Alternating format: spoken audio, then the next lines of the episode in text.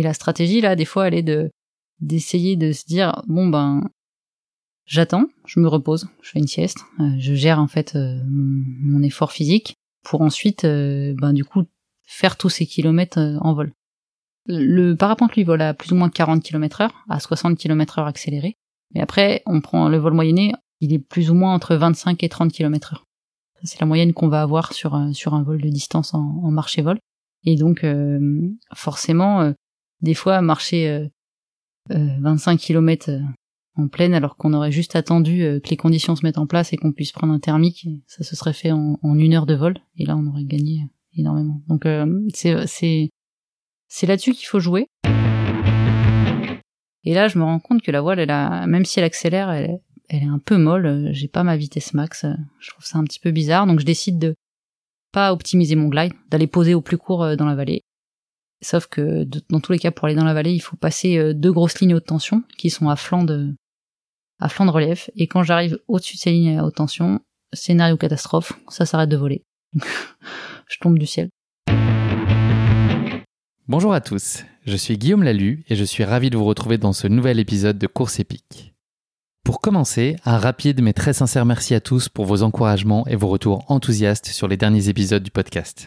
Si vous avez envie de soutenir Course Épique, les trois meilleures choses à faire, vous abonner sur les différentes plateformes de streaming, noter et rédiger un avis sur Apple Podcast, et enfin en parler largement autour de vous sur les réseaux sociaux ou dans la vraie vie. Et n'oubliez pas, pour ne rien manquer des coulisses du podcast, rendez-vous sur notre compte Instagram courseepique.podcast. J'ai le plaisir de recevoir aujourd'hui dans ce nouvel épisode Laurie Genovese. Laurie est une sportive de haut niveau qui s'est notamment illustrée avec deux titres de championne du monde de parapente ces dernières années. Laurie s'est lancée fin juin dans une course incroyablement épique, la Red Bull X Alps, une course de 12 jours et plus de 1200 km à vol d'oiseau qui combine parapente, marche et trail en bivouac au cœur des Alpes. Cet épisode de course épique a été réalisé en collaboration avec Anne Rode, partenaire de Laurie sur cet événement et également partenaire de l'UTMB. Si vous ne connaissez pas Anne Rode, cette marque française conçoit et aménage des vannes pour voyager en toute autonomie et vivre pleinement ses passions. Préparez-vous à vivre dans cet épisode un défi hors norme et très riche en émotions, avec des moments d'exaltation, mais aussi de très grosses frayeurs comme a pu les vivre Laurie à l'occasion de CX Alps. Mais je ne vous en dis pas plus. Laurie va vous raconter tout ça bien mieux que moi. Bienvenue dans notre nouvel épisode de Course épique, Courant d'air. Bienvenue sur Course épique, le podcast running et trail qui vous fait vivre dans chaque épisode une histoire de course inoubliable grâce au témoignage de son invité. Athlète émérite, coureur confirmé ou anonyme passionné, quand la légende d'une course et la destinée d'un coureur se rencontrent, c'est dans Course épique qu'elle se raconte. Course épique, c'est un invité, une course, une histoire hors du commun. Bonne écoute Bonjour Laurie, je suis ravi de te recevoir aujourd'hui à Annecy dans ce 40e épisode de Course épique. Comment vas-tu? Eh bien, bonjour Guillaume, ça va, ça va super bien et j'espère que toi aussi. Ça va très bien, très heureux d'être là et de te rencontrer. Avant de nous intéresser plus particulièrement à ton parcours sportif, Laurie, est-ce que tu pourrais te présenter à nos auditeurs? Alors oui, donc je m'appelle euh, Laurie Genovese, j'ai 29 ans, bientôt 30, enfin il me reste encore une année. Euh, je suis parapentiste depuis euh, mon plus jeune âge. En fait, je suis née dans ce milieu-là grâce à mon papa. Et je pratique cette discipline à haut niveau depuis un petit peu plus d'une dizaine d'années. À côté de ça, je suis une amoureuse de tous les sports de montagne et les sports d'endurance en général. Euh, beaucoup de, ski l'hiver et de, de vélo l'été. Et je suis également euh, kiné. Hmm, j'ai été, euh, j'ai fait des études en STAPS pour commencer, et puis j'ai continué, j'ai continué mes études en école de kiné. Donc je partage ma vie entre le parapente, donc soit sur la pratique du haut niveau, soit également sur sur l'enseignement et biplace, puisque je suis je suis également monitrice, et d'un autre côté ma vie de de, de kiné, tout simplement, euh, plutôt spécialisé dans le dans la prise en charge euh, des sportifs. Ça fait beaucoup de casquettes, dis-moi. Ouais, ça les, fait... les journées, les semaines doivent être longues. Ça... Ouais, ça fait effectivement beaucoup de beaucoup de choses, mais du coup, j'aime pas trop la, la monotonie et, et, faire toujours la même chose, donc euh, donc ça me permet de de, de jamais m'ennuyer. Tu l'as évoqué, tu as commencé le parapente assez jeune avec ton papa et tu avais l'habitude de voler avec lui en, tandem. Est-ce que tu peux nous raconter petit à petit comment le parapente a pris de la place dans ta vie et l'intérêt que tu as apporté euh, au fil des années? Oui, donc euh, bah, c'est vraiment la passion de mon, mon papa. Donc quand on était petite avec ma sœur, euh, les week-ends on les passait sur les aires de décollage ou d'atterrissage. attendre, attendre les bonnes conditions ou attendre qu'il termine son vol. Puis à partir de 7-8 ans, il m'a emmené en biplace et j'ai commencé le vol toute seule à 14 ans. Donc faut savoir qu'on peut voler en parapente seule à partir de 12 ans en école et à partir de 14 ans euh, hors euh, école. Donc on peut faire une progression de 2 ans en structure et puis ensuite commencer à voler seul. Donc à 14 ans, j'ai fait mes premiers vols, je suis devenue assez rapidement autonome. Et puis je suis partie euh, dans le seul pôle espoir en France de parapente, qui est à Font-Romeu, dans les Pyrénées. Et donc là, j'ai passé une année, mon année de première, où j'ai appris, euh, où j'ai commencé la compétition tout simplement. Le but euh, de ce pôle espoir, à l'époque, c'était simplement de former euh, des, jeunes pilotes, parce qu'on arrivait vraiment avec un niveau par rapport aux autres pôles espoir et aux autres disciplines. Nous, on arrivait là, on avait à peine fait de la compétition. C'était vraiment juste une découverte. Et je suis sortie de, de, cette année de pôle espoir avec vraiment l'envie de continuer. Donc après, j'ai intégré l'équipe de Ligue Rhône-Alpes, qui permettait de continuer la, la compétition et le pôle France et l'équipe de France. Et donc ça c'était euh, il y a une dizaine d'années, on va dire, et depuis j'ai pas j'ai pas arrêté. La communauté course épique, elle est très férue de courses sur route, de trail ou d'ultra trail, mais probablement tout comme moi, moins experte sur le parapente. Est-ce que tu peux nous en donner les grands principes et les grands enjeux? Oui, alors je vais euh, je vais essayer de vous expliquer ça euh, simplement. en parapente, il y a plusieurs disciplines. on va on va en catégoriser trois ou quatre. Donc euh, le vol de distance que je fais, qui consiste en fait à, utiliser son parapente pour se balader dans la masse d'air. Donc euh, faut savoir que la masse d'air est complètement active, liée au vent et à l'ensoleillement. Donc on va avoir euh, chaque journée des courants ascendants qui vont se créer, qui vont nous permettre nous de parapentistes de prendre de l'altitude, de transiter. Donc euh, durant les transitions, on utilise le plané du parapente pour se déplacer, de retrouver un autre thermique et de remonter, ainsi de suite. Donc on va pouvoir faire des vols en se déplaçant de relief en relief mais ça marche aussi euh, en pleine euh, dès qu'on a à partir du moment où on a les bonnes conditions aérologiques. Donc un thermique, c'est ce qui te permet de remonter. Voilà, un thermique, c'est il faut considérer une bulle d'air chaude. En fait, euh, liée à un, contraste entre deux, deux, terrains. On va avoir une, une masse d'air qui va être réchauffée plus qu'une autre, du coup qui va s'élever, se décoller, et nous on va utiliser ça pour prendre l'altitude. Donc cette masse d'air, euh, elle peut monter à 0,1 mètre par seconde jusqu'à 10 mètres par seconde. Donc des vitesses pas loin de, de 40 km heure verticales. Ce qui nous permet de, prendre de l'altitude et de se balader. Donc euh, ce qui est sympa dans cette discipline-là, c'est que on peut voler sur le même site, on n'aura jamais les mêmes conditions. Euh, il y a des jours où on va pouvoir monter à peine à hauteur du décollage, des jours à 2000 mètres, et puis euh, des journées où on va pouvoir survoler le Mont Blanc, euh, comme c'est arrivé quelques années. Donc c'est vraiment ce qui est sympa dans, dans ce côté-là de la discipline. Ensuite, il y a le vol acrobatique. Là, ça consiste à enchaîner euh, des figures. et donc ça serait soit pour le plaisir ou alors en compétition. Il y a des juges qui vont noter la qualité de, de la réalisation. C'est des figures qui sont libres ou qui sont imposées? Non, c'est alors il y a plusieurs. En ce moment, il y a les championnats du monde d'acrobatie d'ailleurs. Et euh, c'est des figures euh, imposées, l'enchaînement est libre, euh, je crois, si je me trompe pas. parce que du coup, c'est une des disciplines que je pratique, je pratique pas. et ensuite, on a le marché vol. donc, on, en parlera ensuite avec la XALP. Mais là, ça consiste à réaliser un parcours en marchant ou en volant. Donc, simplement évoluer sur faire une distance à l'aide de deux moyens qui vont dépendre principalement des, des conditions aérologiques. Est-ce que toi, tu as un format de prédilection aujourd'hui? Là, tu es spécialisé dans la distance, tu nous en as parlé. Est-ce qu'il y a, il différents types de formats au sein de la distance? Comment ça se... Euh, alors, au sein de la distance, on a, le, on a hum, les compétitions où du coup le parcours va être imposé. Et là, euh, donc, suivant, chaque jour, il va y avoir un comité euh, directeur qui va choisir d'un parcours en fonction des conditions. Donc, ça peut faire entre 50 km et jusqu'à, sur des belles manches, 150 km. Donc là, c'est un parcours vraiment imposé. Et après, à l'entraînement, ou tout simplement pour le plaisir, on a ce qu'on appelle le vol cross. Et là, ça consiste à exploiter les conditions euh, de la journée et à faire la plus grande distance possible. Donc soit en aller, soit en aller-retour, soit en, triangle. Tu as un palmarès en parapente qui est très impressionnant. Tu as notamment été titré plusieurs fois au championnat de France, participé à un championnat d'Europe, à plusieurs Coupes du Monde et à deux championnats du monde et ainsi été sacré championne du monde en 2014 et 2017. Bref, les lignes de ton palmarès sont extrêmement nombreuses et très impressionnantes. Hormis la Red Bull X-Alps que nous allons évoquer très largement dans cet épisode, est-ce que tu peux nous parler d'un ou deux moments qui ont été charnières dans ta vie sportive jusqu'ici? Ça peut être une course, une rencontre. Est-ce qu'il y a des moments où tu as senti une bascule pour toi dans, dans la pratique de cette discipline et dans, dans ce que tu ressentais pour elle et, et ton envie de t'y impliquer? Euh, oui, alors c'est vrai que ça fait quand même euh, une moitié de vie de parapentiste, donc euh, le parapente m'a toujours accompagné et euh, forcément des fois la passion elle elle varie, surtout quand on a un engagement, je dirais de haut niveau, qui demande quand même du temps et de l'investissement. J'ai eu une période difficile, ça a été en 2012-2013 où j'ai j'ai eu une mononucléose et elle a été diagnostiquée un petit peu tardivement du coup, euh, je me suis un peu tirée dessus euh, sans, sans savoir que j'étais j'étais malade jusqu'à que ça ça se termine un petit peu un petit peu mal et que du coup je dois je dois faire un, un gros temps d'arrêt.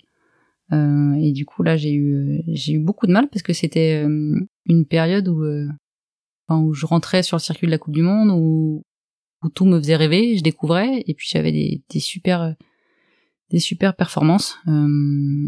j'étais vraiment Enfin, ouais, j'étais, pour moi, ça décollait, quoi. Je trouvais ça juste euh, trop chouette. Et, euh, j'ai eu ce, ce, petit pépin qui, euh, qui, alors physiquement, m'a, m'a retenu quelques mois, mais ensuite, mentalement, a été difficile à, à gérer. Parce que du coup, j'ai dû stopper toute une année de compétition, annuler les projets et repartir, et repartir ensuite ben, plus calmement. Et les années qui ont suivi, ce qu'on suivi ça ont été un peu difficiles au niveau mental. Et du coup, j'avais plus les mêmes performances euh, sur sur mes vols.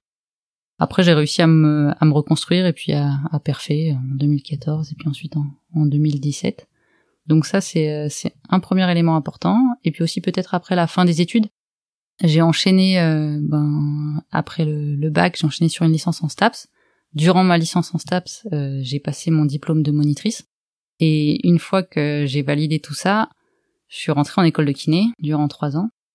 Donc ma vie s'enchaînait entre euh, compétition, école, travail un petit peu en biplace et en enseignement l'été pour pour gagner ma vie parce que forcément quand on est étudiant et qu'on fait un sport qui est pas tant médiatisé, c'est compliqué au niveau financier. Donc je devais aussi travailler pour pour gérer cette partie-là. Et du coup, tout s'enchaînait tout le temps et les vacances, ça existait peu et, les temps morts non plus. Et quand mes études se sont terminé. Du coup, j'avais 25 ans, j'avais gagné deux fois la, la finale de la Coupe du Monde. Euh, et je me suis dit, ouais, mais tout s'enchaîne. Et est-ce que t'as vraiment le temps de d'en profiter? Euh, Du coup, j'ai eu un petit temps de, pareil, un petit temps de pause à, essayer de négocier avec ma motivation, euh, savoir ce que j'avais envie de faire, continuer ou, ou m'arrêter ou le faire différemment. Euh, et du coup, après, j'ai, à partir de là, j'ai pris un peu les choses de façon différente. J'ai fait des, des compétitions qui me plaisaient plus que un calendrier vraiment imposé. Et euh, j'essaye vraiment maintenant toujours de trouver un, un, équilibre euh, dans ma pratique pour euh, pour profiter tout simplement. Justement, la question que j'allais te poser après, c'est quel accomplissement tu trouves dans ta pratique aujourd'hui? Pourquoi tu voles? Qu'est-ce que ça te Qu'est-ce que ça t'apporte C'est génial. Bah, j'espère que je pourrais te faire découvrir ça un moment parce que juste les sensations sont géniales euh, du vol libre.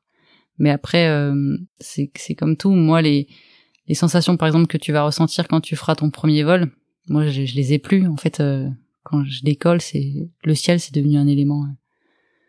Enfin, c'est mon deuxième élément, quoi. Donc, quand je suis dedans, j'ai et d'ailleurs, c'est pour ça que ça me plaît de faire des, des tandems ou du biplace, c'est de pouvoir faire découvrir aux gens ce qu'on peut ressentir en l'air, parce que du coup, nous, on a tendance un petit peu à l'oublier. Euh, mais par contre, ce qui est génial, moi, je trouve dans le vol de distance, c'est pouvoir se déplacer euh, juste euh, en jouant avec les éléments. C'est un peu comme, je pense, ce que peuvent ressentir les marins, mais c'est de se dire, bah, je vais voler tout le temps sur le même site, j'aurai jamais les mêmes conditions, je ferai jamais le même vol. Le thermique, il aura pas la même force, il sera pas au même endroit. Et, et ce qui est chouette dans le vol de distance, c'est qu'on quand on planifie un parcours et on sait jamais si on va arriver au bout ou pas, parce que ça dépend euh, des, des, conditions aérologiques. En l'air, on va toujours euh, se mettre des options, un plan A, un plan B, en, en fait en, en, mettant des hypothèses, quoi, en disant allez, peut-être que si je vais sur cette montagne, je vais avoir ce thermique. Des fois, on a juste, des fois, on a faux. Donc les journées peuvent se terminer à pied ou en train, en retour. Mais euh, ce qui est génial, c'est quand on boucle un parcours, c'est l'accomplissement qu'on peut ressortir. Euh, je l'ai pas en sport d'endurance comme en vélo ou où j'aime bien les longues sorties. Et... Mais je sais que, bon, au pire, je vais avoir une hypo. peut-être des douleurs, mais je finirai quand même chez moi. Il y a très peu de risques que je m'arrête au, au, bord de la route et puis que et puis que mon mon tour se termine pas. Et, et du coup, le, le, le sentiment d'accomplissement est quand même différent. Mon parapente, il est vraiment, il est vraiment génial quand on planifie un joli vol. Tu pratiques aussi euh, la course à pied et le trail. Est-ce que c'est un, un, attachement particulier? Est-ce que tu éprouves un attachement particulier à la discipline ou est-ce que c'est une des composantes euh, de ta préparation pour les compétitions au même titre que d'autres? Euh, Non, non, non, vraiment, euh, c'est euh, c'est avant tout une passion. Alors surtout la montagne, la course à pied, j'ai toujours couru un peu, mais j'ai toujours préféré le vélo à la course. Après, ce que j'aime, c'est, être en montagne et, euh, et, faire tout ce qui est rando course. Ça, ça m'a toujours euh, plu. C'est juste euh, profiter de, de, la nature, du terrain. C'est vraiment ce qui me plaît. Et du coup, là, maintenant, avec l'avancement du matériel, on a du, du matos de parapente vraiment light. Aujourd'hui, le matos le plus léger qu'on peut avoir, il va faire voile et sellette environ 1 kg 1, 1 kg 2. Ah oui. Ouais, Ils ont réussi à faire des parapentes où un parapente normalement donc c'est deux, deux surfaces, un feuillet inférieur, un feuillet supérieur. Et là, euh, du coup, ils arrivent à mettre juste une seule, euh, une seule toile, donc ce qu'on appelle un parapente monosurface, et ils arrivent à réduire le poids euh, en mettant le parapente en dessous des, des 1 kg, avec une sellette à 200 grammes et un casque. Du coup, vous pouvez mettre ça dans un sac Salomon, un 12 litres par exemple, un, un sac de, de, trail quoi. Et tu peux continuer courir à au sommet de la montagne. et c'est génial parce que du coup, si les conditions sont pas top et que ça vole pas, tu peux redescendre à pied et puis, euh, puis t'as pas de poids sur le dos. C'est l'heure de ta pause autodiagnostique, Laurie. Est-ce que tu pourrais nous parler de ce que tu considères être tes points forts et tes éventuels points d'amélioration, qu'ils soient d'ordre physique ou mental? Où est-ce que tu penses que tu as le sentiment d'exceller et les choses sur lesquelles tu as encore un peu de chemin, tu penses? Alors, euh, physiquement, je suis euh, assez endurante et résistante. Et souvent, euh, plus l'effort est long et euh, plus mes sensations et mes performances sont, sont bonnes. Donc euh, ça, je m'en suis rendu compte sur la sur cette course là, c'est que vraiment euh, ça me ça me plaît euh, l'ultra endurance. Par contre, à l'inverse, du coup, dans tout ce qui est court et intense, ça, je, je suis vraiment pas. tu passes ton tour. Ouais, je passe mon tour là-dedans quand il s'agit vraiment de de mettre les watts sur un temps court en général. En général, c'est pas pour moi. C'est plus quand quand les autres commencent à fatiguer que pour moi, ça commence à, à aller bien. Euh, physiquement ça principalement et mentalement euh, j'ai une bonne capacité pareil une bonne résistance et un, bon mental euh, à accepter j'ai pas mal de recul sur ce que je fais ce qui est je pense important en parapente j'arrive assez vite à, à, me détacher de, de l'instant et de l'émotion et à, à, prendre du recul sur ce que je suis en train de produire et, et à me dire, euh, à faire un point sur ma situation, quoi. Et ce qui est, je pense, un, un facteur important dans la gestion du risque, euh, qui, qui fait part, euh, partie intégrante de, de mon sport. Euh, après, j'ai tendance à peut-être manquer un petit peu de, de confiance en moi sur sur ce que je fais, avec avec mon niveau et l'expérience accumulée, j'ai toujours tendance un petit peu à me sous-estimer sur ma capacité à pouvoir faire quelque chose.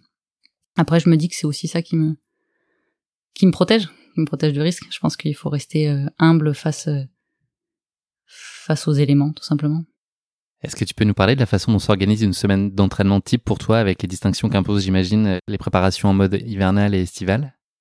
Oui, alors euh, pour cet hiver, du coup, j'ai fait énormément de volume en ski, mais euh, en course aussi. J'ai pas abandonné euh, totalement euh, la course durant l'hiver. J'essayais de conserver une ou deux séances par semaine. du coup, je suis assez formée dans la préparation physique en général. Donc je me suis auto-suivie sur cette préparation de course.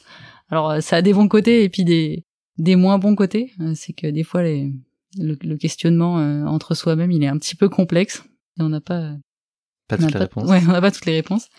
Euh, mais cet hiver, j'ai fait des grosses semaines à enchaîner euh, énormément de, de dénivelé, euh, et puis des semaines un petit peu plus calmes pour euh, permettre la, la, surcompensation.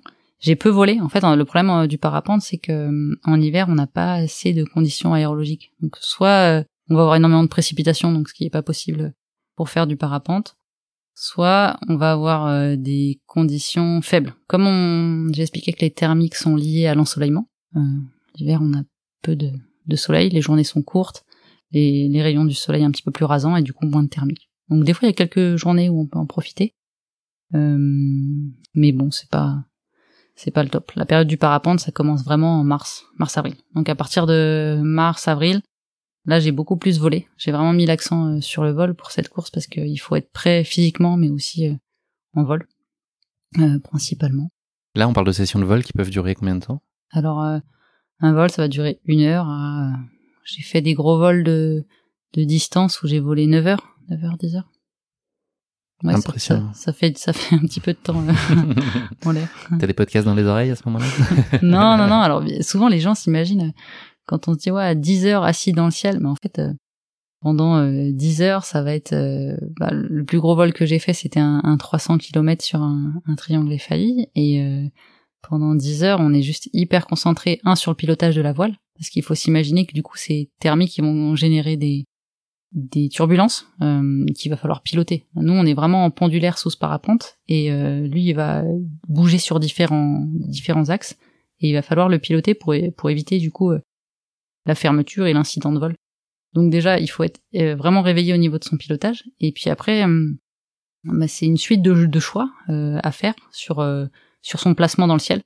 Est-ce que est-ce que je vais à droite de ce nuage? Est-ce que je vais plutôt viser sur cette falaise au niveau de la au niveau de cette montagne? Donc c'est tout le temps des, des, questions, des options. Et euh, si on prend la mauvaise, bah, le risque c'est un moment de, de, toucher le sol et de finir euh, son vol. Donc là, euh, là après la journée est finie et, et le vol qu'on souhaitait faire est, est, pas réalisé. Donc en fait, en, en concentration, c'est d'ailleurs le plus dur. des fois, c'est compliqué à la fin des gros vols de dormir. J'ai eu souvent du mal parce que le, le cerveau il passe 9-10 heures en, sur, en, ébullition. En, ouais, en ébullition, en suractivation complète quoi. Et du coup, on se pose, euh, on, on retourne au monde, retour au monde terrestre, et, et c'est dur, quoi. Je trouve. Et ça veut dire que dans ces moments de vol où tu es très concentré, tu t'accordes aucun moment d'émerveillement. Tu peux pas, ce serait mettre en, si, en si, péril. Si, ah, non, on profite quand même. Il y a vraiment des moments, euh, ça, c'est clair. Et c'est pour ça qu'on qu'on fait ce genre de vol parce qu'il y a des moments. Il va d'ailleurs avoir des temps calmes pour qu'on puisse euh, bah, manger, tout simplement, euh, sur manger, boire. Donc, on peut dès que les conditions se calment, enlever les mains des commandes euh, et puis euh, faire ce qu'on a à faire, envoyer un message sur son téléphone, regarder son GPS. Non, ça, ça on peut le faire et puis on peut profiter aussi. Mais euh, mais la plupart du temps, on est quand même concentré. Nous partageons toi et moi un centre d'intérêt commun qui est le format audio. Tu es en effet à l'initiative du premier podcast consacré au monde du vol libre des mots en l'air. Est-ce que tu peux nous en dire plus et nous raconter comment est né ce projet? Euh, eh bien, euh, j'ai commencé ce projet euh, ce, ce printemps euh, au cours de ma préparation Xalp. Euh, du coup, j'ai passé énormément de temps à m'entraîner et, et je me à suis. À t'entraîner au podcast ou Non, non, ouais.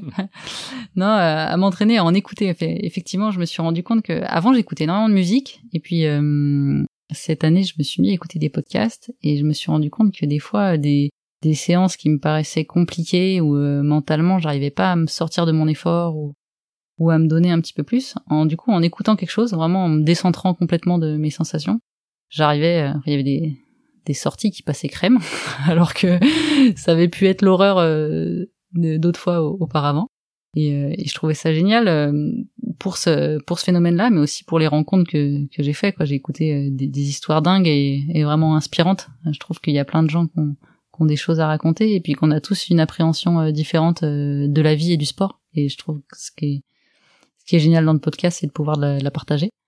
Euh, j'ai adoré ça et je me suis dit, mais tiens, il y en a pas en parapente. Alors il y en, il y en a un euh, qui est fait par d'ailleurs un athlète qui participait à la Red Bull X-Alp qui s'appelle Gavin, un, un, un, américain, mais du coup qui est en anglais. Et on n'a pas de, on n'a pas de podcast français en parapente.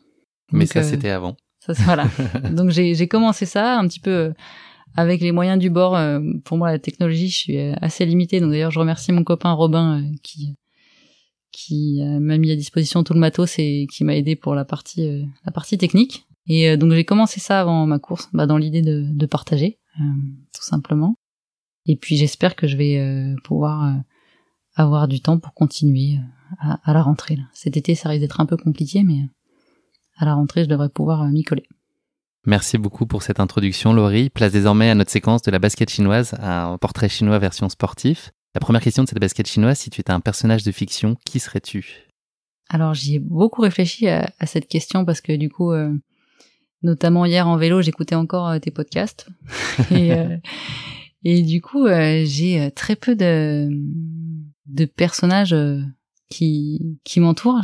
J'ai regardé peu de dessins animés quand j'étais petite et la science-fiction, c'est pas quelque chose qui me plaît en général. Donc vraiment, j'ai cherché un personnage à te donner.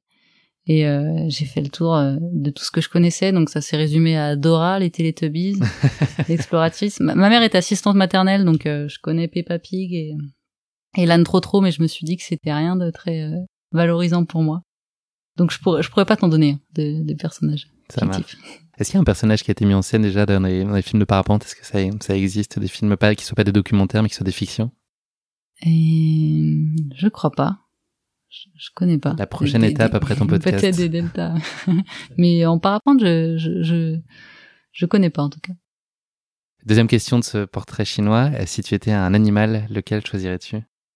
Et si j'étais un animal, euh, je serais un, un loup. Euh, J'apprécie vraiment cet animal euh, par l'image euh, qui, qui dégage, parce qu'il est, parce qu'on veut lui donner aussi. il a des, des fervents protecteurs et puis d'autres qui veulent un peu plus s'en débarrasser. Euh, et souvent, euh, chacun euh, donne son avis sur le loup en lui assignant un rôle, en lui assignant un rôle vraiment, alors qu'il est juste ce qu'il est. Et on en voit de plus en plus dans les Alpes. Donc, on a essayé de le voir. en fait, ça, l'hiver, non pas l'hiver dernier, mais il y a deux ans, en rentrant d'une d'une soirée sur Annecy, une soirée qui n'était pas arrosée, je précise, parce que mes collègues se sont et mes amis se sont foutus de moi. Mais en traversant euh, Thône, juste avant les, les Aravis, là, je vois euh, devant mes phares euh, passer, euh, je vois juste une, queue bientôt toufue. Je me dis mais ouais, un renard? En fait, non, non, bien plus haut. Et du coup, un loup qui traverse la route juste de sous mes phares, quoi. j'étais juste émerveillée. Et depuis cette rencontre-là, je me suis, je me suis dit non mais moi maintenant, je veux, je veux le voir dans la nature. Donc euh, j'ai lu plein de choses sur le loup. On a, acheté un piège photo. Et on a essayé de le placer à différents endroits au-dessus de la maison pour, euh, pour, euh, pour l'observer. Il a été vu plusieurs fois, notamment par un, ami là qui est dans qui est dans mon team d'assistants, qui habite juste au-dessus de chez moi. Euh, mais pour le moment, on l'a toujours pas eu en photo sur le piège photo. On a fait quelques, bah, notamment durant le confinement. Hein. On s'est un petit peu caché juste sur les hauteurs au-dessus de la maison, en essayant d'observer le loup. Euh, mais on l'a pas vu encore, donc j'espère que j'espère qu'un jour euh, je vais réussir à le voir. Dernière question de cette basket chinoise, est-ce qu'il y a un sportif ou une sportive qui serait une source d'inspiration particulière pour toi? Euh, J'en ai plusieurs. le premier peut-être, c'est Martin Fourcade, parce que je suis extrêmement fan de biathlon. Je trouve vraiment chouette ce sport, hyper complexe, où il faut mêler compétences physiques et, et mentales. Euh, et depuis toujours, j'adore regarder ça euh, tous les hivers euh, à la télé sur l'équipe. Je suis à fond. Et, et Martin, c'est juste, c'est juste un extraterrestre de la discipline. je trouve que c'est beau de parfait à haut niveau, mais ce qui est le plus compliqué à faire, c'est de le répéter. Et lui, il l'a répété énormément de fois. Et puis même quand il a été il a commencé à être doublé, il s'est, il a rien lâché, il s'est battu, alors qu'il était quand même déjà euh, sur la fin de sa carrière, quoi. Et, euh, il a vraiment choisi de, de partir de la plus belle des manières, quoi. Et, en plus, il a réussi, donc c'est juste admirable. Et voilà, vraiment une personne inspirante. Très bon coureur demeurant. Ouais. en plus. Voilà. Il sait tout faire. Et après, sinon, bah, Kylian. J'ai beaucoup aimé ses livres aussi. Euh, Kylian, je trouvais chouette. je trouve que. On parle pas de Kylian Mbappé, je précise. Kylian de Kylian Jornet. Effectivement, euh, je trouve qu'il est, euh, enfin, il est vraiment inspirant. C'est, alors, ses performances euh, sont inspirantes. Lui, c'est juste effectivement l'extraterrestre de, de l'ultra, ultra running, mais c'est, sinon, je trouve que c'est vraiment quelqu'un d'inspirant par, par tout ce qu'il fait, pour, et puis tout ce qu'il a fait pour la communauté du trail. Ça a l'air d'être vraiment une chouette, une chouette personne. Merci beaucoup Laurie de t'être prêtée au jeu de la basket chinoise. Le moment est venu de parler de ta course épique, la Red Bull X-Alps 2021. Pour en planter le décor en quelques mots, la Red Bull X-Alps est une course de 1238 km de vol bivouac à travers les Alpes autrichiennes, françaises, italiennes et allemandes, d'est en ouest et en format aller-retour. Pour réaliser cet exploit, les participants ont un maximum de 12 jours pour se frayer un chemin à travers montagnes et vallées, à pied ou en parapente, dans des conditions montagneuses parfois difficiles, pour ne pas dire très souvent difficiles. Le parcours comporte 12 balises, des points de passage obligatoires au sol ou en vol, la dimension stratégique joue un rôle essentiel dans la course, avec notamment l'enjeu de choisir la bonne voie, de déterminer les moments les plus appropriés pour glider, autrement dit voler. Dis-moi, tu me corriges, n'hésite pas Laurie si j'utilise pas les, bons termes, ou au contraire être au sol. Mais tu vas nous raconter tout ça plus en détail. Cette année 2021 marque la dixième édition de ces Red Bull X-Alps. Le parcours bénéficie pour l'occasion d'un tracé entièrement nouveau, considéré comme étant le plus exigeant de l'histoire de la course pas de bol ou, ou, coup de bol, je sais pas trop pourquoi. les 29 athlètes engagés de 16 nationalités différentes sont ainsi partis courant juin de la célèbre Mozartplatz dans le centre de Salzbourg pour rejoindre le sommet de Geisberg, pardon pour la prononciation s'il y a des Autrichiens qui nous écoutent, au-dessus de la vallée et pour entamer leur premier vol. De là, il faut traverser une première fois le massif alpin pour atteindre à mi-parcours la Dandoche et le mythique Mont Blanc, pour ensuite entamer le retour en sens inverse et si tout va bien, terminer la course dans les eaux du lac de la station thermale de Zell am See en Autriche. Il est à noter, Laurie, que tu étais l'une des deux seules participantes féminines sur la course avec la Suissesse Yael Margelich. Côté palmarès, la première place de ces Red Bull X-Alps est trustée par le Suisse Christian Maurer, invaincu depuis 2003. Les règles de la compétition sont très strictes. Les athlètes n'ont l'autorisation de progresser que le jour de 5h à 22h à pied et de 6h à 21h en parapente. À noter qu'un pass nocturne vous permet de déroger une seule fois à cette règle pour vous permettre de prendre un avantage au prix d'un risque de fatigue supplémentaire.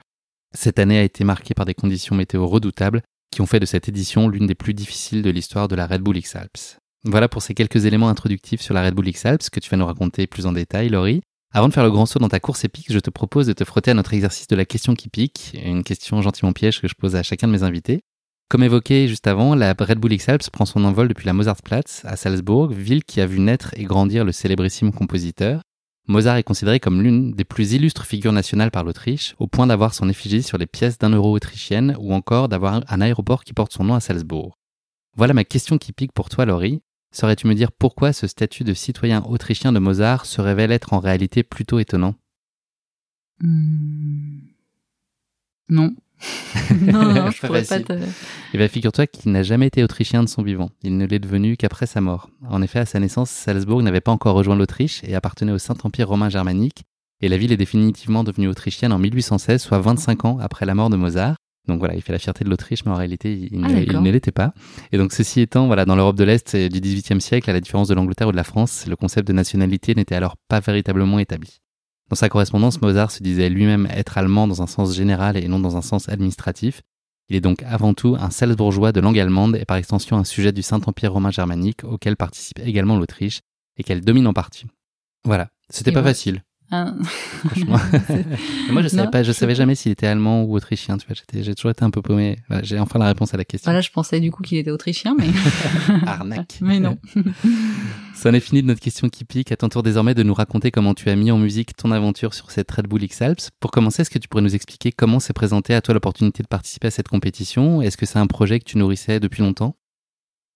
C'est pas un projet que je nourrissais depuis longtemps. Je connais euh, les courses de marché vol pour avoir fait euh, l'assistante. Donc euh, j'ai fait assistante sur plusieurs courses depuis cinq ans déjà. des courses plus courtes. en France, on a plusieurs événements du genre qui vont durer trois, quatre, peut-être cinq jours au maximum. J'avais également traversé, fait la, la, traversée des Pyrénées avec un avec un athlète. Euh, et du coup, j'ai toujours été euh, contente dans mon rôle d'assistante. Je trouvais ça chouette. Euh, j'étais plutôt, je pense, assez efficace dans mon rôle. c'est quelque chose qui me plaisait et que et qui me faisait, enfin ouais, qui me faisait plutôt vibrer. Je trouvais que c'était sympa aussi de de pas être l'athlète, mais de, de vibrer pour un, un athlète. Ça, c'est c'est chouette. Et puis de, de tout mettre en œuvre pour pour réussir ce projet. Euh, et je me suis toujours dit, on, on m'a souvent posé la question, mais pourquoi tu t'y mets pas euh, étant donné que je faisais déjà pas mal de sport d'endurance et que je volais à haut niveau. Et j'ai toujours trouvé ça trop engagé. je me disais que tout simplement que, ouais, vraiment que c'était compliqué de faire de la compétition de marché vol euh, sans sans engager la viande. faire simple. la viande est en toi, non Voilà, c'est ça.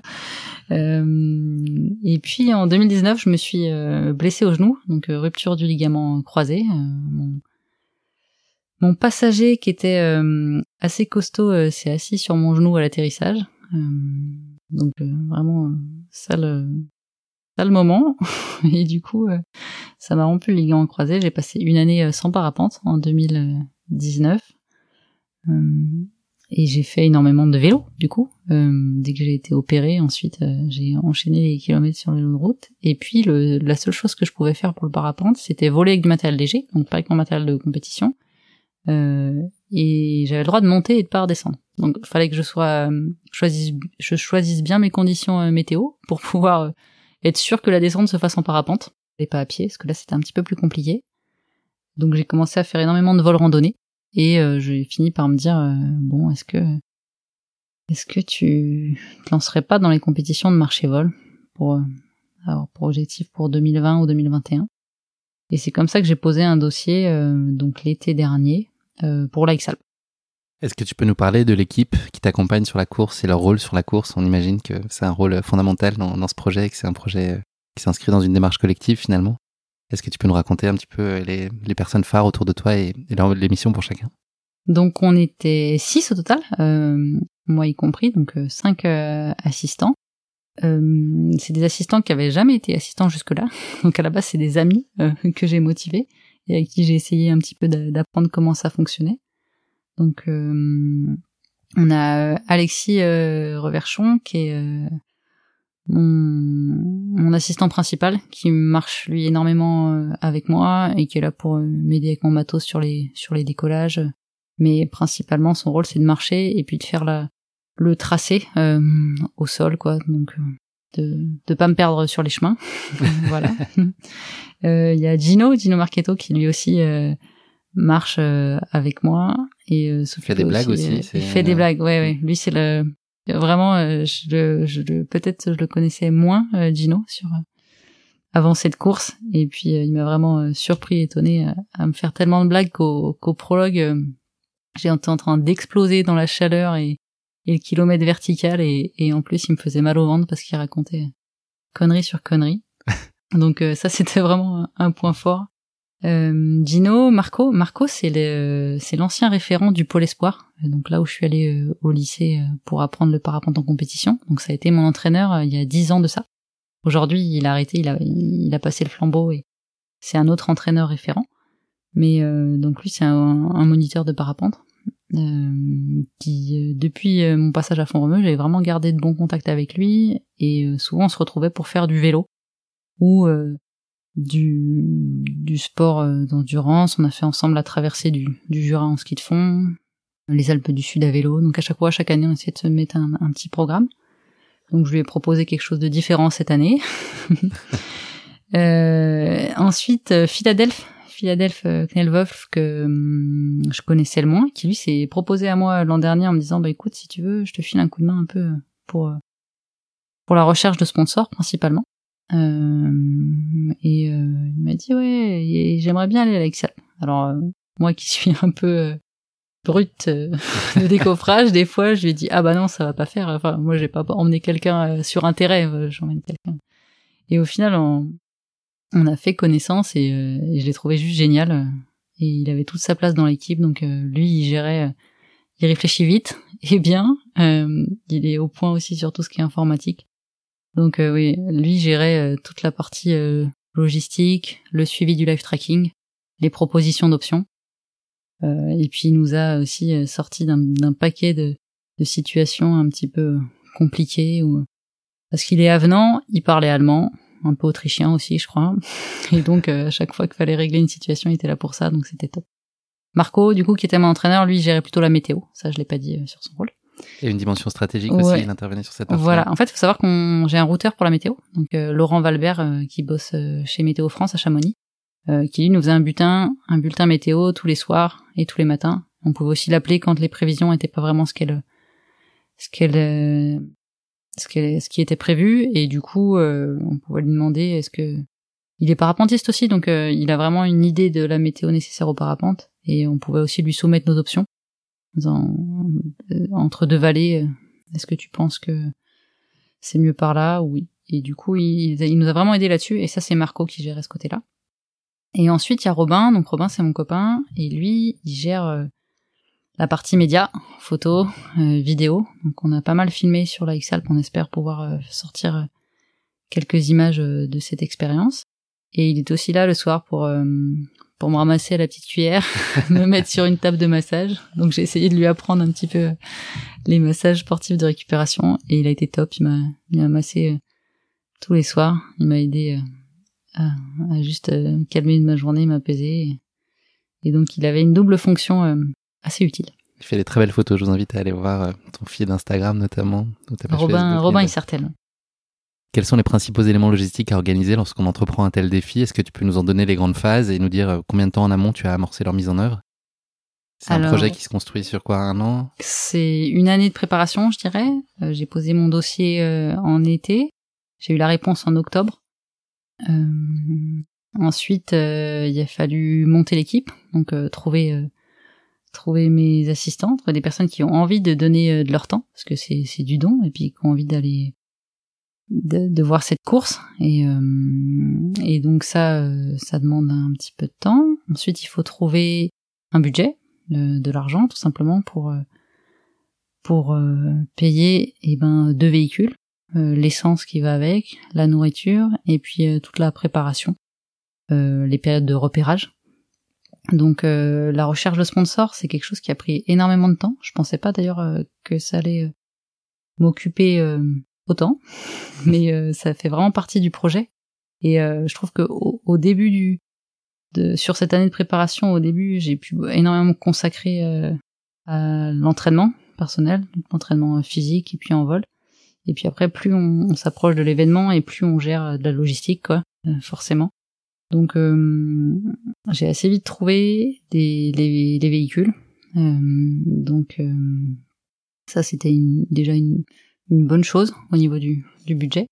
parce que comme mon équipe est assez grosse, faut savoir qu'il y a des certains participants à la Red Bull X qui choisissent d'avoir des équipes plus réduites et du coup un seul véhicule. Là d'avoir deux véhicules, ça permet d'avoir toujours quelqu'un en avant sur le parcours et puis quelqu'un euh, en retrait. Parce qu'en fait, le problème, c'est que quand vous allez décoller, euh, quand je me retrouve euh, en l'air, mes assistants savent jamais où je vais poser. Et si je vais poser, si mon vol il va faire 100 km ou il va en faire 50.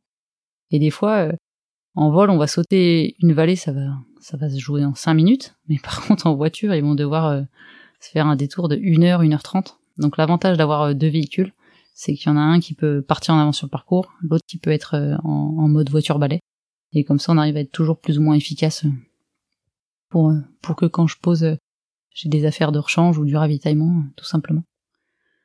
Donc euh, voilà un petit peu la, la préparation. Euh, donc tout le printemps, c'était quand même pas mal consacré euh, à cette partie, à cette partie logistique, sponsor, budget, et puis réunir du matériel, faire le point. Donc ouais, ça, quand je me suis lancée dans l'aventure, j'imaginais pas que ça allait prendre euh, autant de place cette partie-là. Euh, mais en fait, euh, en fait, ça en a pris beaucoup. tu nous l'as dit, donc tu es accompagné par un certain nombre de partenaires. Si l'on s'attache plus particulièrement à l'aspect itinérance et bivouac de ton aventure, est-ce que tu peux nous dire ce qu'un partenaire comme Anne t'apporte? C'est quoi les bénéfices très concrets pour toi et pour l'équipe de bénéficier de leur van au quotidien? Qu'est-ce que ça veut dire avoir un van à dispo et quel avantage ça a? Déjà, ça c'était vraiment euh, un, point positif euh, pour nous parce que c'était nécessaire de pouvoir euh, loger l'équipe dans le véhicule. Donc là, ils nous l'ont mis à disposition aussi pour le repérage avant et pour la course préparatoire qu'on a fait. Donc il y avait une, course sur Annecy là qui s'appelle la, la to Fly, qui est une compétition de marché-vol où d'ailleurs pas mal d'athlètes de la X-Alp sont venus pour tout simplement s'échauffer. Donc ça n'a rien à voir parce que c'est court et que c'est à la maison, donc on connaît un petit peu le terrain. Mais par contre, ça a permis à, l'équipe déjà de, faire connaissance, comme, enfin, dans mon équipe, ils n'avaient pas encore euh, travaillé ensemble. Euh, et du coup, euh, bah le, le van, il nous a été utile pour cette course, pour le repérage, et puis et puis ensuite pour la. Donc le van est tout équipé, ça nous permet de cuisiner dedans, de dormir. Il y a le couchage au niveau de la tente de toit, et puis le et puis le couchage en bas, donc on peut mettre quatre personnes dedans, ça fait, ça fait une bonne partie de mon équipe du coup. Donc non, c'était vraiment un, un, vrai avantage d'avoir d'avoir ce type de véhicule. J'étais vraiment contente de, de ce partenariat avec euh, Android. À quel point est-ce que tu aimes justement les expériences en bivouac et cette dimension d'itinérance? C'est quelque chose euh, qui t'est agréable dans ce type de course? Ça te plaît d'être euh, de te balader, de te promener sans trop savoir où tu seras à chaque fois? Euh, Alors bizarrement, euh, ça me plaît, mais pas, pas toujours. euh, je suis quelqu'un d'assez... des fois, j'ai du, du, mal avec l'inconnu. de partir... je vois ma sœur qui a traversé l'Amérique du Sud à vélo par exemple, je me dis c'est des choses que que je ferais pas, euh, tout simplement parce que j'ai j'ai vraiment du mal avec une, cette part d'inconnu là, à savoir le soir où est-ce que tu vas dormir. Euh, mais là, on est dans, enfin, on est suréquipé quand même. On n'est pas vraiment en mode bivouac. Euh, moi, je suis consacré à 200% dans ma course, donc euh, je me pose même pas la question du soir où, où on va dormir. Et puis quand j'arrivais, euh, en fait, donc la course se terminait à 22h30 à 21h, on avait forcément fini de voler puisque c'était interdit de, voler de 21h à 22h30. Donc suivant ma moyenne, euh, ma moyenne de vitesse de marche, ils avaient une idée d'où on allait terminer la course, euh, d'où on allait terminer la journée. Et il faut savoir qu'on n'a pas le droit de bivouaquer à plus de 250 mètres de l'endroit où on s'arrête. Donc des fois c'était des bivouacs pas hyper bucoliques, mais euh, on sait encore, on n'a pas fait de bivouac sur d'air d'autoroute ni, au milieu d'un chantier. Donc ça, ça a été ça a été euh, plutôt bien. Mais euh, mais non, ça, j'ai trouvé l'aventure plutôt chouette et du coup, ça m'a donné envie de faire du vrai bivouac. Là, je pense que plus tard, si je repars, euh, c'est avec une tente et un matelas dans dans mon sac à dos. tes plans pour les vacances cet été. voilà, c'est ça. La dimension stratégique joue, j'imagine, un rôle fondamental sur une telle course. Est-ce que tu peux nous partager les grands enjeux et orientations stratégiques d'une telle course et nous dire à quel point ils sont déterminants pour se donner les meilleures chances de réussite c'est quoi les arbitrages à faire entre euh, savoir quand marcher, quand voler, qu'est-ce que le matin, le soir, c'est quoi les grandes orientations possibles? Alors, euh, ce qui est compliqué dans ce type de course, c'est qu'on est vraiment dépendant du, du timing, euh, qui est lié principalement à, à l'aérologie. Donc, c'est-à-dire que des fois, il va être opportun de... Ce qu'il faut, c'est gérer l'effort, parce que je me souviens m'être dit au bout de trois jours de course, euh, bon bah trois jours, euh, faut en faire 12, 3 fois 4. tu dois vivre encore quatre fois ça. Donc est-ce que ton corps va tenir? Parce que c'était aussi l'inconnu euh, pour moi. J'avais jamais vraiment fait plus de 6 jours euh, d'ultra endurance. et du coup, on s'est juste dit qu'à un moment, il fallait gérer peut-être cet effort, considérer que 22h30, 5h, peut-être que des fois, il fallait plutôt s'arrêter à 20, 21h si ça valait le coup. Euh, et puis de repartir une heure plus tard le lendemain, euh, en essayant de mieux se placer. C'est-à-dire que le matin, on peut choisir en fait de soit ça vole pas et on va avancer sur le plat en fond de vallée, donc euh, de 5 heures à, à 10 heures du matin, on peut espérer les premiers thermiques à 10 heures du matin. On va essayer d'avancer au maximum sur le plat. Soit on juge que c'est opportun de monter et de faire comme tu appelais ça des, des, glides, comme tu comme tu le disais. Donc là, on va chercher du coup, on fait un peu de dénivelé, on essaye de glider le plus loin possible, on remonte, on recommence, jusqu'à que les conditions thermiques se mettent en place et que là on puisse les exploiter. Euh, et la stratégie là, des fois, elle est de d'essayer de se dire bon ben j'attends, je me repose, je fais une sieste, euh, je gère en fait euh, mon, effort physique pour ensuite ben du coup faire tous ces kilomètres en vol. Il faut savoir qu'en vol, la moyenne la moyenne quand on est en cross, donc ça considère le parapente lui vole à plus ou moins 40 km heure, à 60 km heure accéléré. Mais après, on prend le vol moyenné, parce qu'on passe du temps à enrouler les thermiques, ou du coup on reste sur place. Il est plus ou moins entre 25 et 30 km heure. C'est la moyenne qu'on va avoir sur, un, sur un vol de distance en, marche et vol. Et donc, euh, forcément, euh, des fois, marcher 25 euh, km euh, en pleine alors qu'on aurait juste attendu euh, que les conditions se mettent en place et qu'on puisse prendre un thermique. Ça se serait fait en, une heure de vol et là on aurait gagné énormément. Donc euh, c'est c'est c'est là-dessus qu'il faut jouer. après il y a des enjeux stratégiques bah, par rapport aux autres. C'est pour ça qu'on est tout le temps sur live tracking à regarder quelles options sont prises. et puis ce qui a été dur, j'ai trouvé en l'air, c'est de de se dire bon en fait, on n'a pas. Moi, je vois les montagnes, mais je vois pas les chemins depuis euh, là où je suis. Et du coup, ma lecture en, en l'air, quand je suis en crosse euh, normale, sans la partie marche, elle va être juste liée au ciel, aux oiseaux que je vais voir, euh, aux nuages, en fait, à tout ce qui va pouvoir m'indiquer euh, les thermiques et les vents. Et du coup, ben, je vais me placer en fonction de ça. Et si je pose, ben, ma journée est finie, je replie, je rentre en stop. Ou... Alors que là, si je pose à cet endroit-là, ben, il va falloir retrouver une montagne pour redécoller ou alors marcher au plus court. Et du coup, à chaque fois, les décisions en l'air, elles devaient être mesurées entre est-ce que je mise tout cette option parce que je suis sûr que ça va faire en vol? Et d'un autre côté, je me dis ouais, mais si je prends cette option-là et que ça fait pas, euh, ben là, par exemple, en marche, je dois me faire tout le tour de la vallée. Et ce qui était dur euh, pour moi et pour l'équipe, c'est d'avoir ces infos-là en temps réel en l'air pour pas prendre d'options qui soient trop euh, trop engageantes, quoi. Pour pas poser un endroit où euh, je me rajoute 20 km de marche pour rejoindre un point de décollage. Surtout euh, sur la partie, la première partie de cette X-Alp, là, on avait énormément de de zones de forêt avec euh, très peu de décollage. Et du coup, là, les choix étaient, étaient souvent très tendus. Est-ce que tu apprécies et tu te sens aussi à l'aise sur la partie euh, marche et la partie euh, au sol que dans les airs? Oui. ta préférence, est-ce que tu as besoin des deux justement? Est-ce que tu trouves ça un bon équilibre aussi? Les, les deux me vont. Mon point fort reste le vol. Euh, mais non, j'ai vraiment apprécié la marche. J'ai eu du mal parce qu'on a eu des chaleurs assez intenses au départ de, de la course et on n'a pas été acclimaté. Enfin, vu, vu la météo en ce moment où on passe euh, automne, été, hiver à peu près tous les trois tous les trois semaines, c'est compliqué de s'acclimater et du coup euh, le prologue et le départ de la course euh, sont faits dans des conditions vraiment de chaleur extrême. Moi, j'étais pas acclimatée et ça a été beaucoup de souffrance pour moi la première journée. Et puis après, on a eu des températures un peu plus calmes. Et mes meilleures sensations, je les ai eues au 6, 7e jour de course, où là j'avais l'impression que tout déroulait et tout allait bien.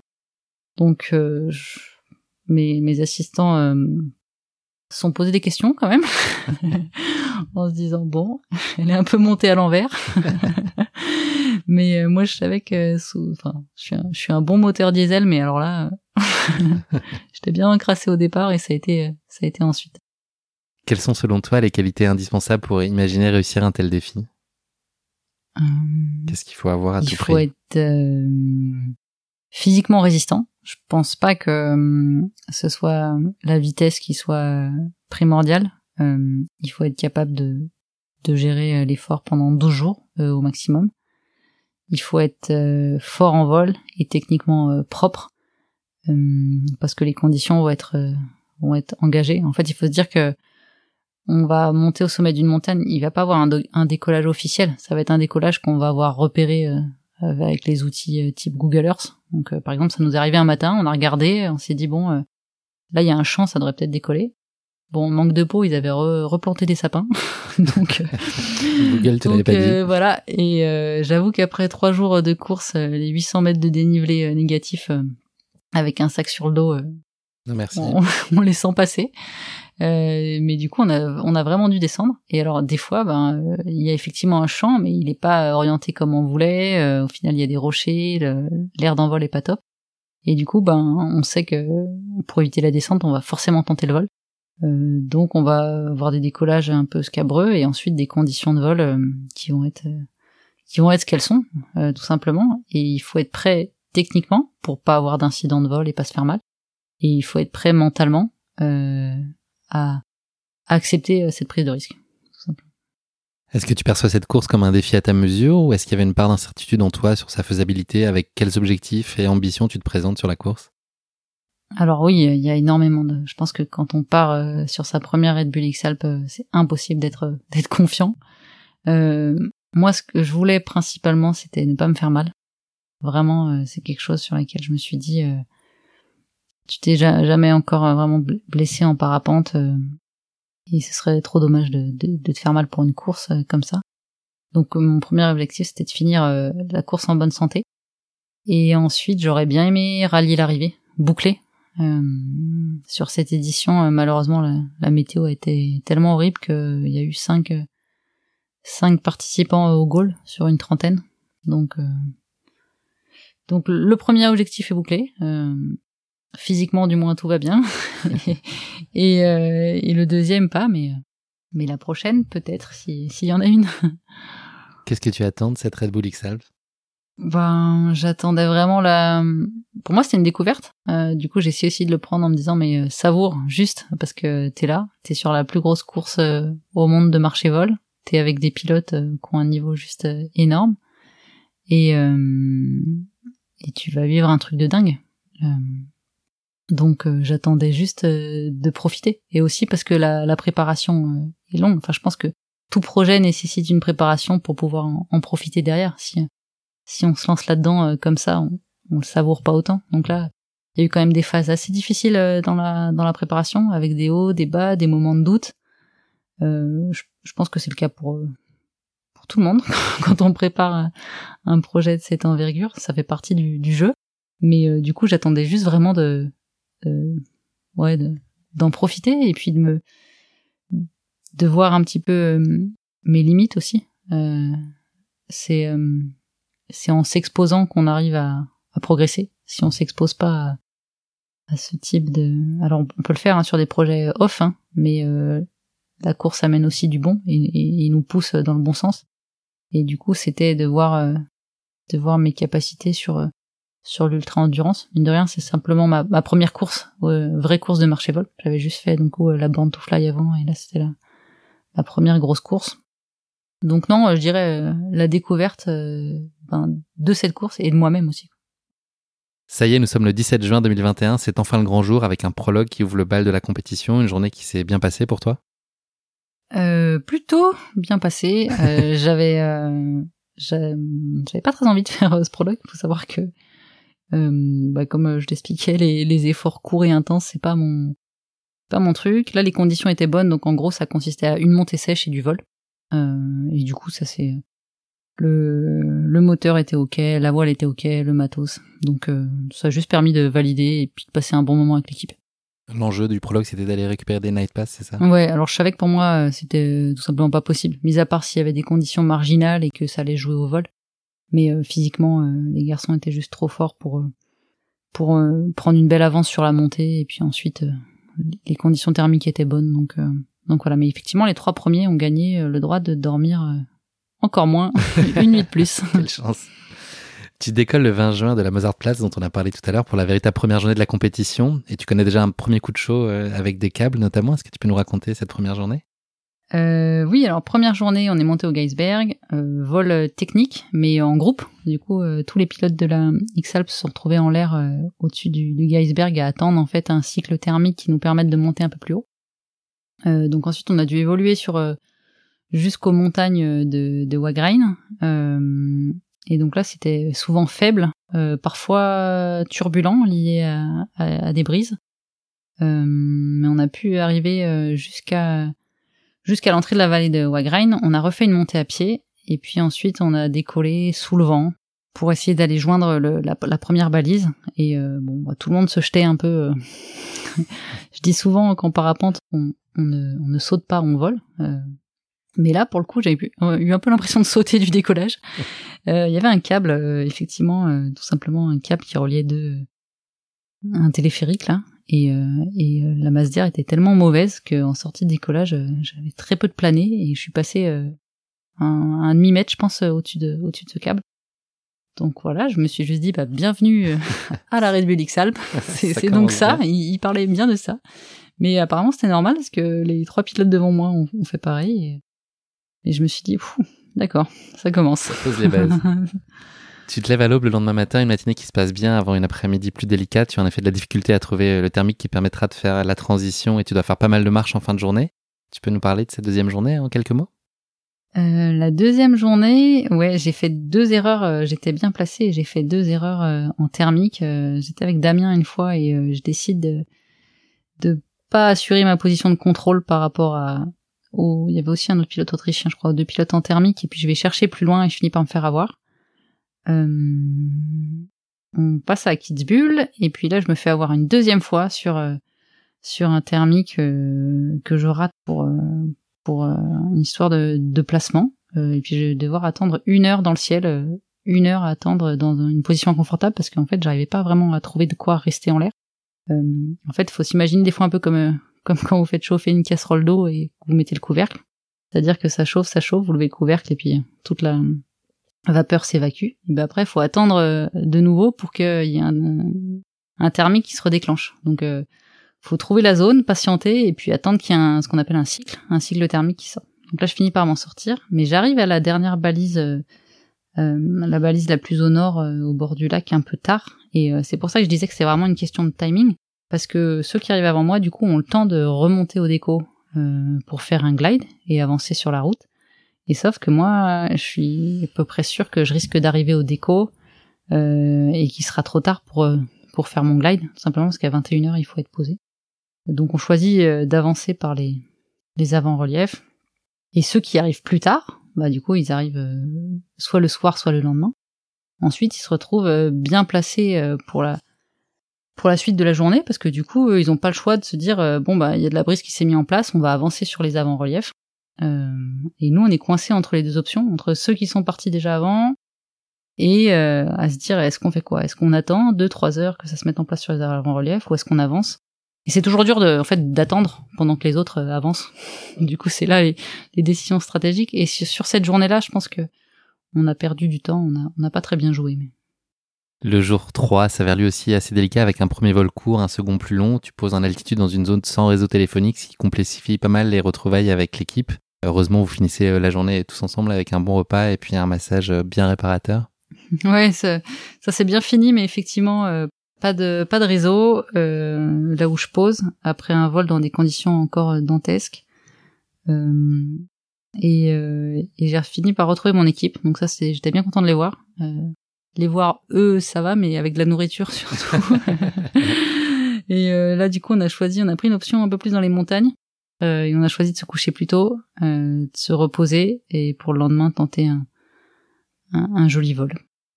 Après une bonne nuit de 7 heures de sommeil, tu te lèves à 5h30 du matin pour cette quatrième journée avec des sensations qui sont bonnes. Tu commences la journée par 3 heures de marche et commences ensuite ton vol, mais ce jour-là, les conditions sont particulièrement défavorables et auraient pu avoir des conséquences absolument désastreuses. Euh, oui, quatrième jour, donc euh, pour moi, c'est là que la course euh, prend une autre dimension. ce qui s'est passé sur ce jour-là, c'est qu'on a poussé un petit peu les limites du vol libre, mais comme comme chaque journée sur cette course. Sauf que là, je fais un, premier vol où, euh, où je prends la pluie. Euh, et donc il faut savoir qu'en parapente, euh, on, on peut pas voler sous la pluie. Alors le parapente accepte un petit peu d'eau, sauf que jusqu'à une certaine limite, il va finir par par se gorger d'eau et par arrêter de voler tout simplement. Donc en fait, vraiment, il se met ce qu'on appelle en position de parachutale. On n'a plus de vitesse horizontale et on tombe du ciel. Donc ce qu'il faut, c'est éviter euh, de décoller euh, quand on sait qu'il va qu'il va pleuvoir euh, parce qu'une petite averse avec des petites gouttes ça devrait aller mais par contre les grosses gouttes c'est c'est rédhibitoire pour le vol donc moi je fais un premier vol où je prends l'eau mais la fin du vol est plutôt sec donc je pose sans souci sans me méfier sauf que quand mes collègues récupèrent la voile ils me disent bon elle est un peu humide sauf que je fais pas attention je la replie et, euh, et on part euh, signer le, le signer à l'Hermos euh, avec euh, avec Yael. Et là, en fait, il se passe tellement de choses en une journée que j'oublie. Le vol d'avant, je l'avais déjà oublié. On remonte au déco, et puis là, on hésite longtemps sur deux options. On a le, météorologue où on lui demande si ça craint parce que c'est assez orageux et, et ce qu'on a au-dessus de la tête, c'est pas vraiment beau.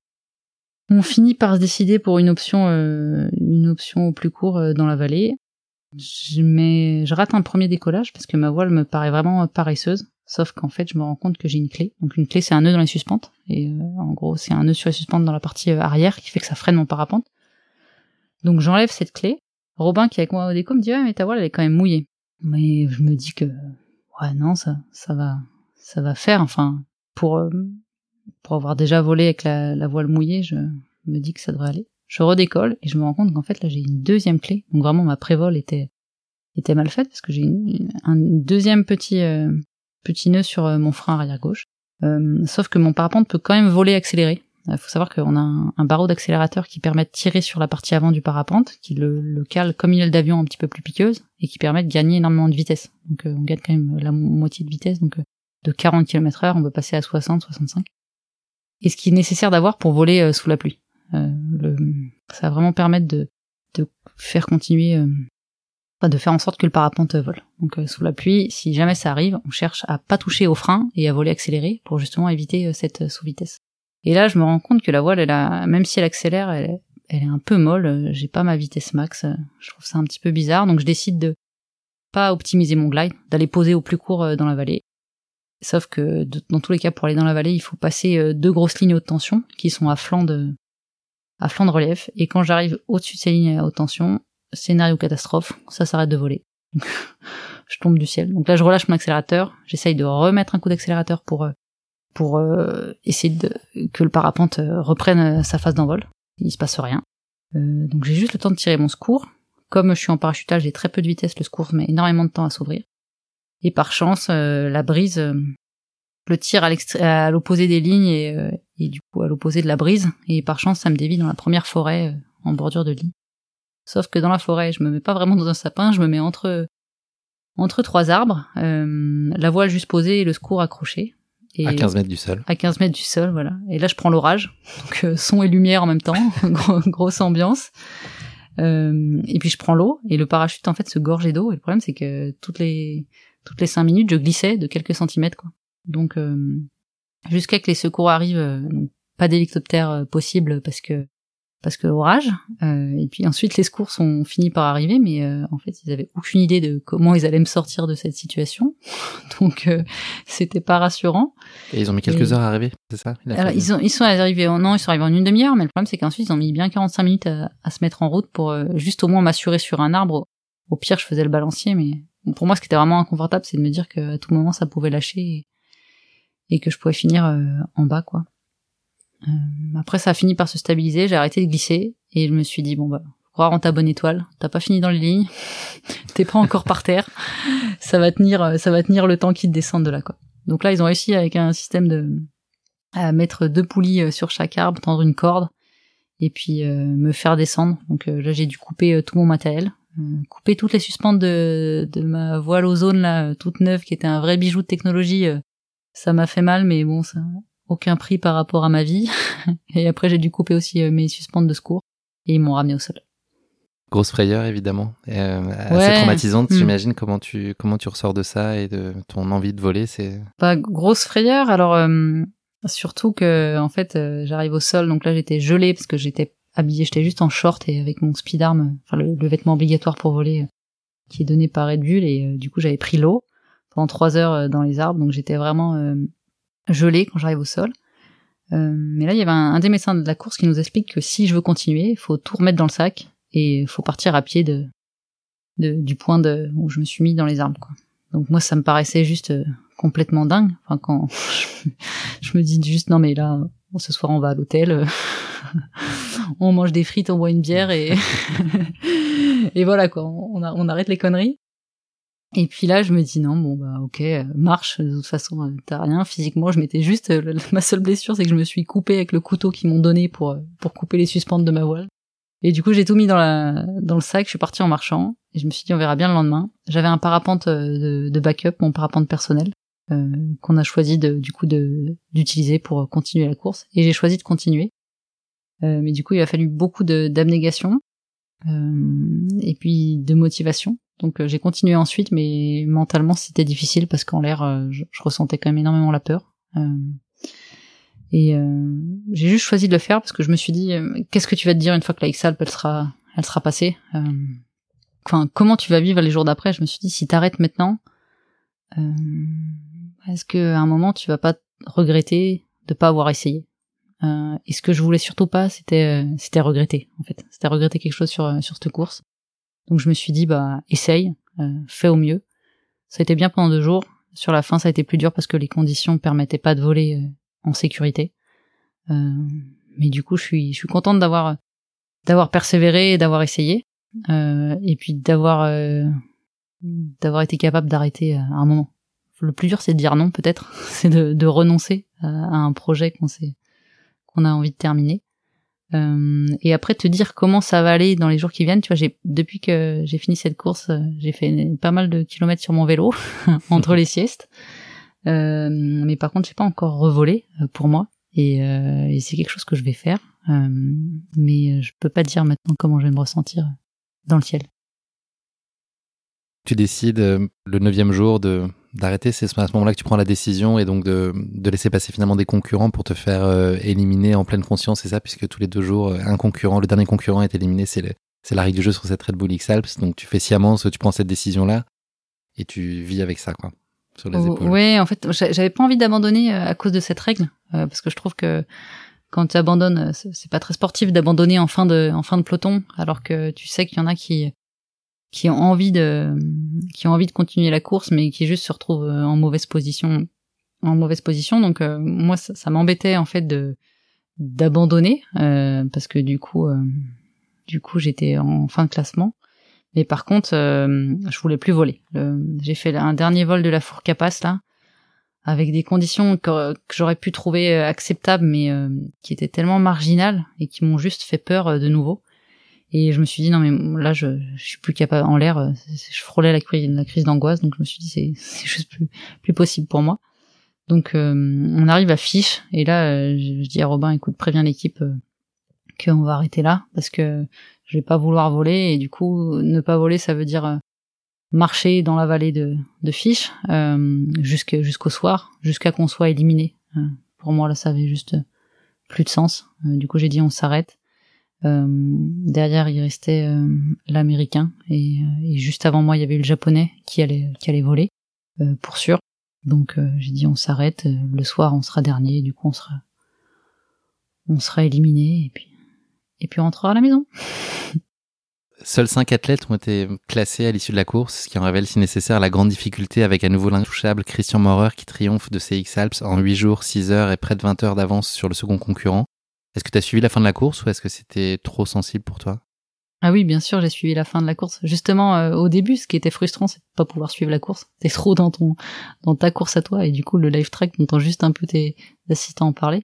Mais du coup, j'ai suivi et, c'était génial. C'est vraiment euh, le, mec est juste magique, quoi. Ça fait cette fois qu'il gagne et, euh, et, avec la manière et non, franchement, c'est enfin pour le sport. Moi, j'admire le, le, sport et, et les, le beau jeu et, quand on connaît un peu la course, là, c'est le cas. Tu dois avoir une multitude de souvenirs en tête, mais s'il n'y en avait qu'une, quelle image tu retiens plus particulièrement de ces X-Alpes? Si je t'en parle dans 30 ans, qu'est-ce qui va venir te popper à l'esprit en premier lieu? Peut-être les sensations euh, le lendemain de, de l'accident. Euh, j'ai décidé de poser et puis j'ai marché sur la route et au bout d'un moment j'ai eu envie de courir. Du coup j'ai couru et puis euh, j'écoutais de la musique, de la musique qui me plaît pas trop habituellement, un peu de pop là, et du coup, j'ai eu envie de danser. et en fait, je crois que j'étais juste euh, hyper heureuse d'être en vie, de ne pas m'être fait mal.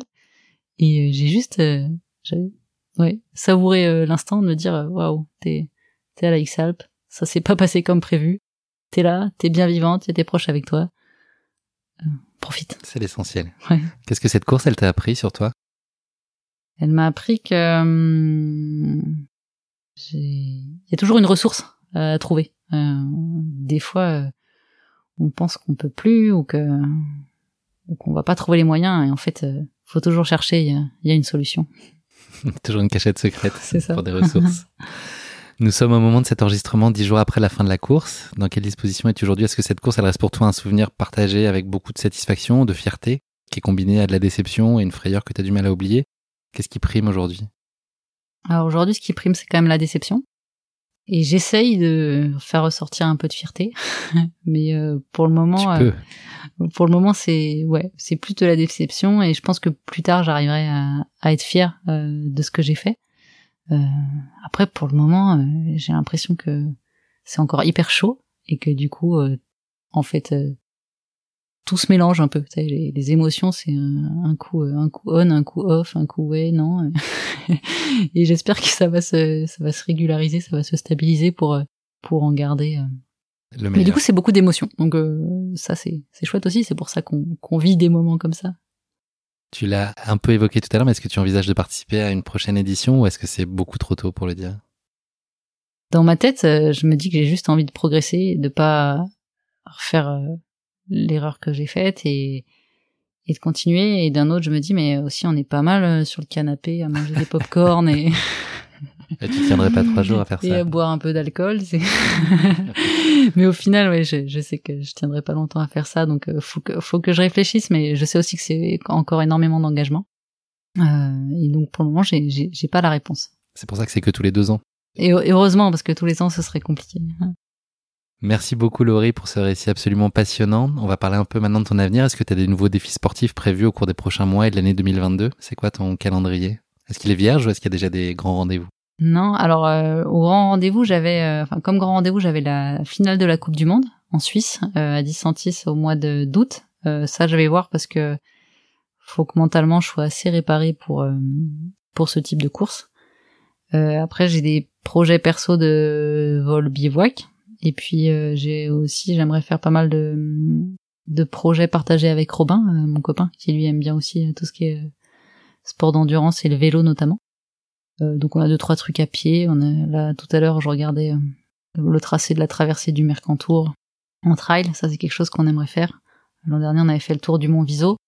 On avait fait aussi le, le tour du Mont Blanc euh, en quatre jours. Lui en gravel et moi en, en marche et vol. Où on se retrouvait tous les soirs. Donc on aime bien un peu les projets atypiques et, euh, et partager, partager, raconter nos aventures. Ça c'est c'est ça lui plaît.